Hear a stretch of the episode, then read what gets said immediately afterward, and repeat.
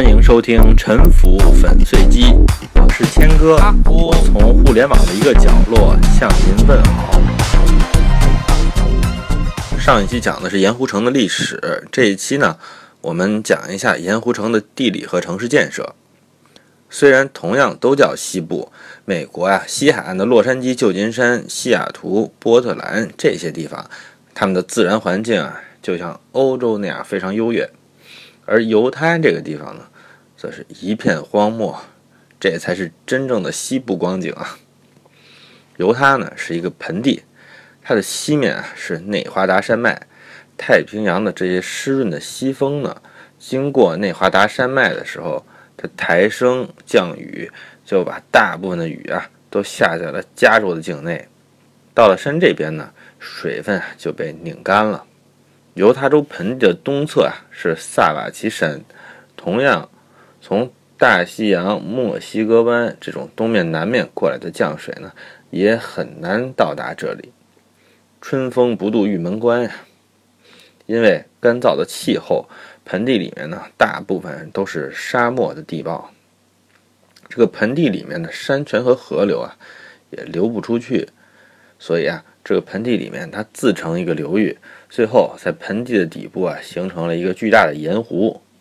这个盐湖呢，它的范围不断变化，时大时小啊，大体处于一个缩小的趋势。地质痕迹显示呢，这个湖呢，曾经是一个巨大的盐湖，有多大呢？有五万八千平方公里那么大，也就是说呢，它比现在啊大十倍。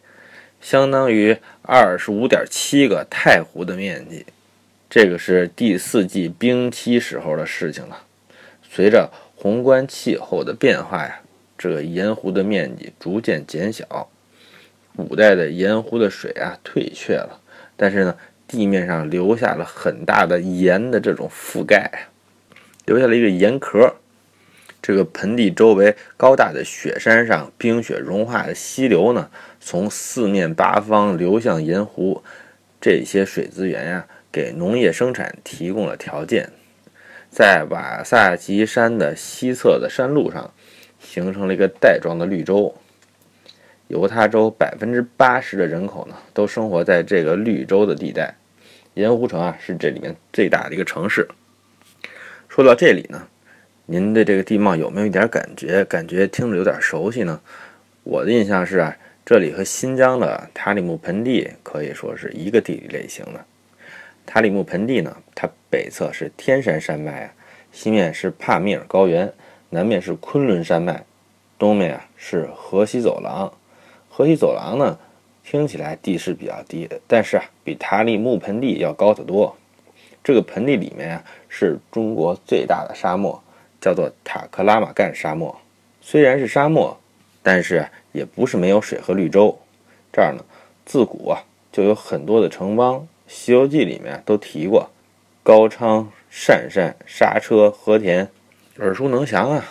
这里面最主要的河呢是塔里木河，它呢自西向东，最后啊流入盆地底部的一片盐湖。这个盐湖叫什么呢？非常著名。叫做罗布泊，罗布泊呢，哎，曾经非常大，但是现在已经消失了。地面上呢，留下了很多的盐类，现在成为了一个钾肥厂。这个钾肥资源还是挺方便的吧？犹他盆地和塔里木盆地的纬度也非常类似，在北纬四十度左右。所以啊，您现在对犹他的气氛可以想象了。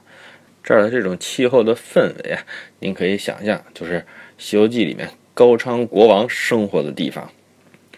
犹他盆地呢，嗯，它毕竟呢离太平洋呢不算特别远，八百多公里吧，所以这个地方呢比我们的塔里木要稍微湿润一点。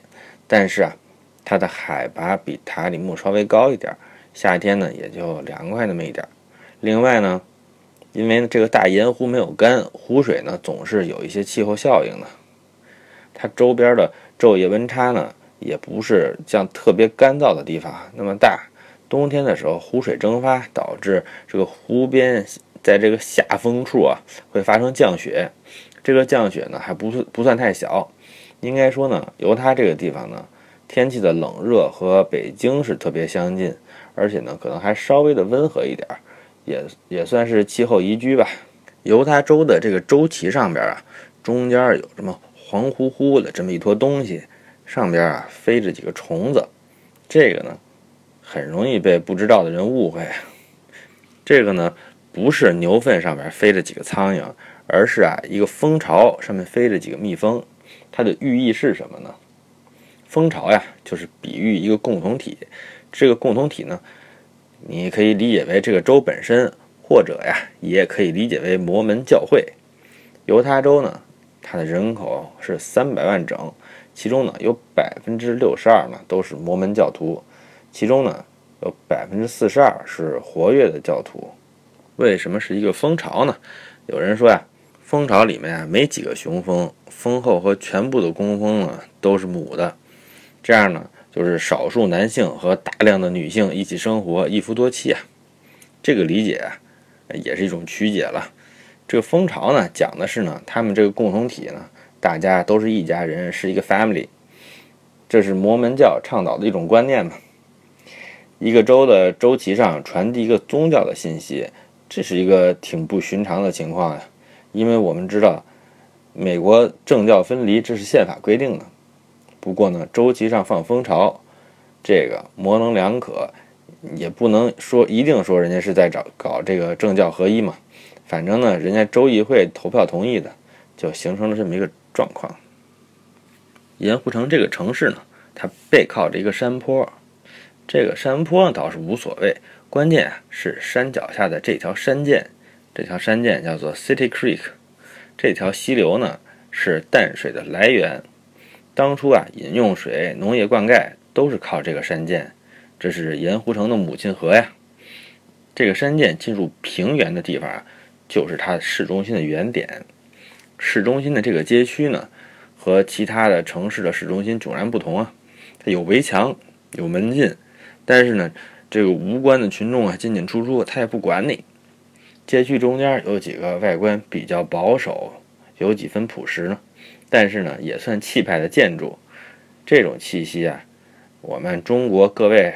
搞房地产的，一看呢，都会觉得特别熟悉。四季花草不败，池水清澈可见，往来人络绎不绝呀。展厅、模型、哎，精神堡垒、宣传物料，这个宣传人员呀是不知疲倦，对来往的访客呢是一视同仁。这样大家就知道了，这不就是我们熟悉的售楼处吗？只不过人家不卖房子。这里呢是摩门教的全球总部，他们呢以这儿为根据地传播他们的宗教信仰。全世界来的传教工作者呢，哎，向游客传播他们的教义，扩大信仰群体啊。我呢，哎，也参观了一下展览，被这个传教工作者呢传播了一番。在这个过程中呢。我虽然是无动于衷，但是倒是注意到这个神殿周围的街区啊，外观非常整齐，而且崭新啊。咱们知道，美国的街区呢，往往里边呢是类型混杂、新老并置，这种外观特别整齐的整片的街区啊，在美国是非常少见的。特别是啊，神殿南侧的这几个建筑，俨然是高档住宅呀。我定睛一看，门口还挂着这个卖楼的广告呢。这样呢，鄙人就坐不住了，跑进去参观了一番。这个项目呢还是比较精彩的，我在后面呢专门介绍一下。这里啊，先按下不表，讲一讲呢，我步行穿越盐湖城的市中心，从神殿这里向南是盐湖城的南主街。这条街啊，在它挨近神庙的这几个街区呢，外观是非常的整齐连续的。不过呢，没走多远吧，大概也就是五百米，就出现了大片的地面停车场。这些停车场呢，也就是割裂了连续的商业建筑这个界面的整体性啊，进入了一个有点支离破碎的城市空间之中啊。盐湖城大部分的街区呢，都呈现出一种城乡结合部的面貌，让我有一点回到了故乡的感觉。即便是。更小、经济上呢更微不足道的美国城镇，一般也很少在市中心出现这种情况。最奇异的是什么呢？有一种啊沿街面也就是二十米，但是进深能有一百米的这种长条形的建筑。这种类型的建筑呢，在视野中是反复出现。这个类型呢，在欧美的城市环境中啊，可谓是非常罕见的，这就引起了我的注意。它呢，暗示着盐湖城的土地的地块划分的状况呢，肯定有它自己的特别之处。我呢，之前曾经提到过美国街区划分尺寸的一些数字吧，最著名的是纽约，它的。街区呢，南北的网格啊是八十米，其中呢有二十米是给车道和人行道的，留给盖房子这个地块的深度呢是六十米。从中间呢一切为二，两家背对背，一家朝北，一家朝南，每家的地块的深度呢都是三十米。而每个小地块呢，它的临街的面宽啊是四点五米到七点五米。所以啊，纽约的标准地块呢，它的面积啊是一百四十五平方米到两百二十五平方米之间，这个地块非常小啊，老百姓呢也就很容易买得起这样的小地块。根据自己的需求呢，一般也是盖一个几百平米的房子，而且这个小地块呢就是三十米深，即便呢两家之间呢是不留空隙的，它最大的进深啊也就是三十米。如果是一个大户呢，就可以买下若干个相邻的地块，形成一个大项目。这个是纽约的情况。我在二十八期讲过的波特兰呢，它的小地块也是这样的一个深度。这个深度呢，它用来建住宅或者是商店，其实都非常合适。而盐湖城呢，它的地块呢，南北东西的网格啊，都是二百四十米，刨去啊四十米是道路。还有两百米乘两百米的这样一个地块，是用来盖房子的。这个地块的深度呢，已经是纽约的三点三倍了。盐湖城的一个地块呢，有波特兰一个地块十一个那么大。这个地块大点有什么不好吗？我们中国的城市呢，地块尺寸普遍比盐湖城还大，而且一般现在的开发商啊，买到这种地块呢，不会只是沿着街建这么一溜房子。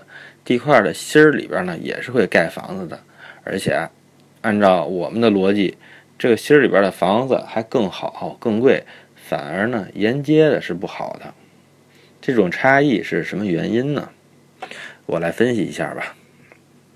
第一呢，美国呢它的主要的建筑类型是一户建，也就是说这一个地块呢有一个单一的所有者。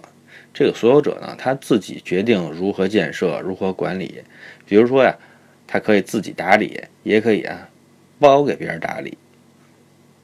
他也可以自己决定怎么使用。比如说呢，是作为住宅、客栈、商店或者是什么其他别的，他可以自主的改造升级。这种情况呢，也是古往今来城市乡村里最简单、最自然的建筑类型。与之相对的呢。是在一个共有的土地上呢，有若干个业主，这些业主呢，他们有一些室内或者室外的共共有的一些空间呀，比如说这个楼梯间呀，还有室外的花园。因为啊，他们有这些共用的这些空间呢，所以啊，他们一般呢是要雇物业公司来打理的。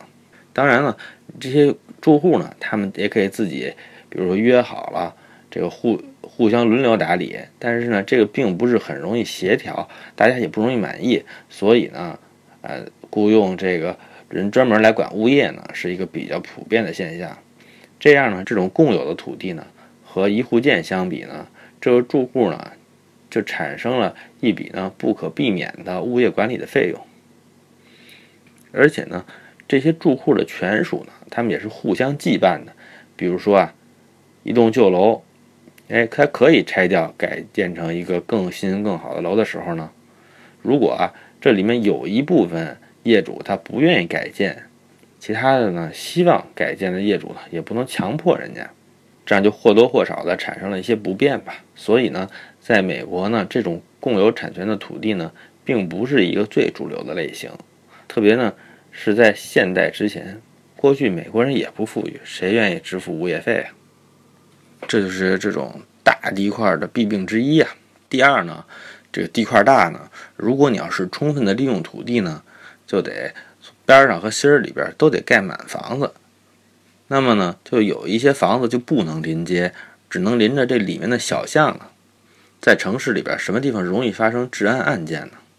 比起啊，在有商店的这种热闹的街道上呢，其实，在小巷里边啊，更容易发生抢劫呀，或者是强奸啊这种治安案件。小偷翻墙啊，他也不会在这种大街上翻墙爬窗，他一般呢也会跑到小巷里边去翻墙。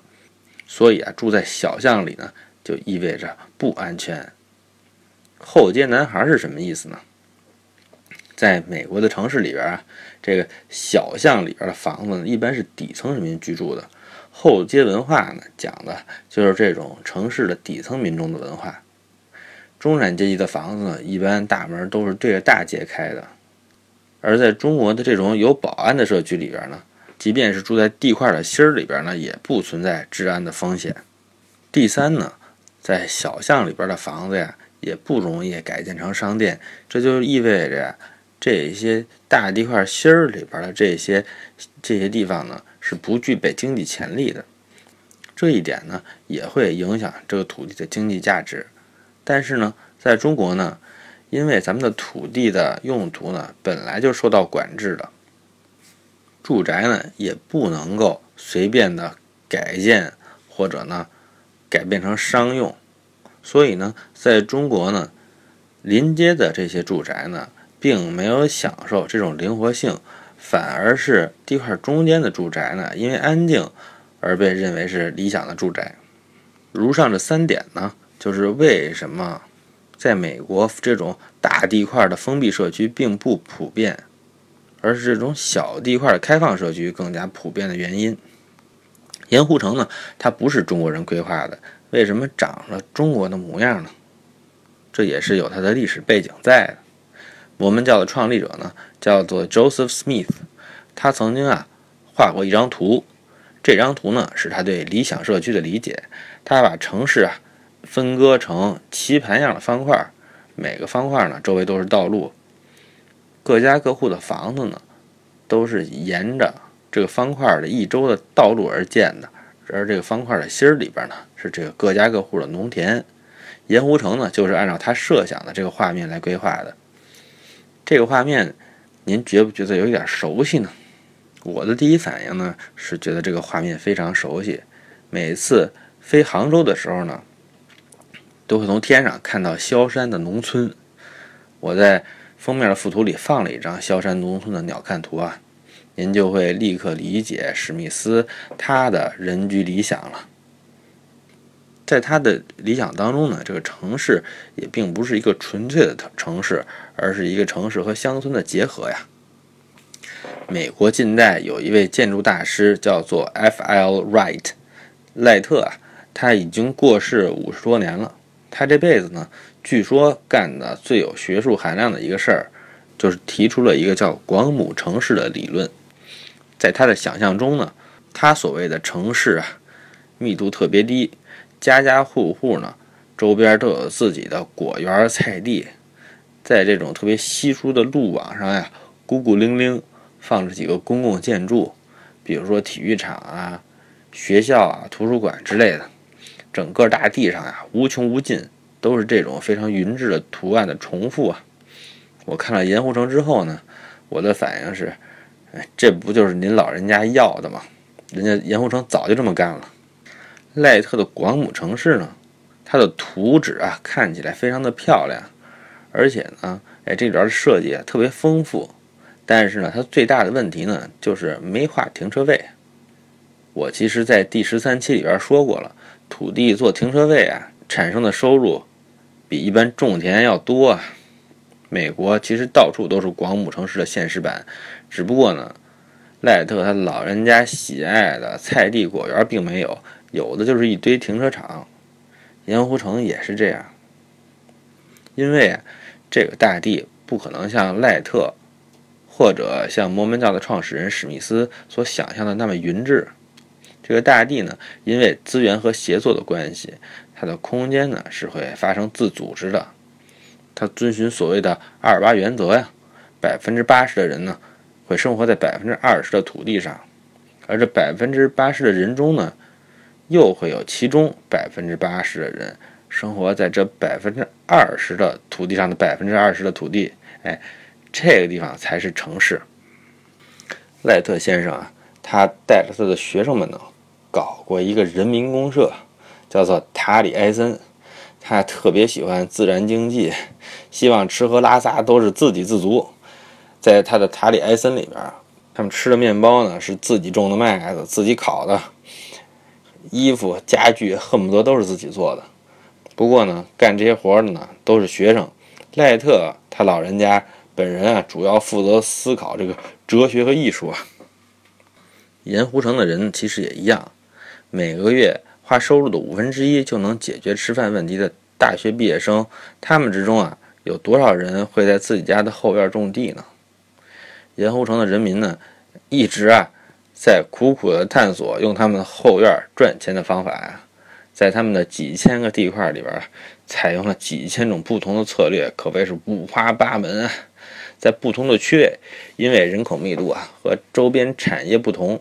自然呢是有各种填补地块中心的方法的，于是就出现了各种啊进深巨大的这种建筑，然后有各种的停车场，然后各种建筑组成的这种图案关系，各种后街和这种后街上的房子，在市中心的黄金地段就体现为最为紧凑、高密度、高投资，用途是这种高度混合的形式，出现了一个。室内外混合的这样的一个步行街系统组织起来的大型的这种城市综合体，这个就是我前面说的我进去参观的项目，叫做 City Creek Center。我呢准备在下一期呢再把它详细的给大家介绍一下。谢谢您的收听。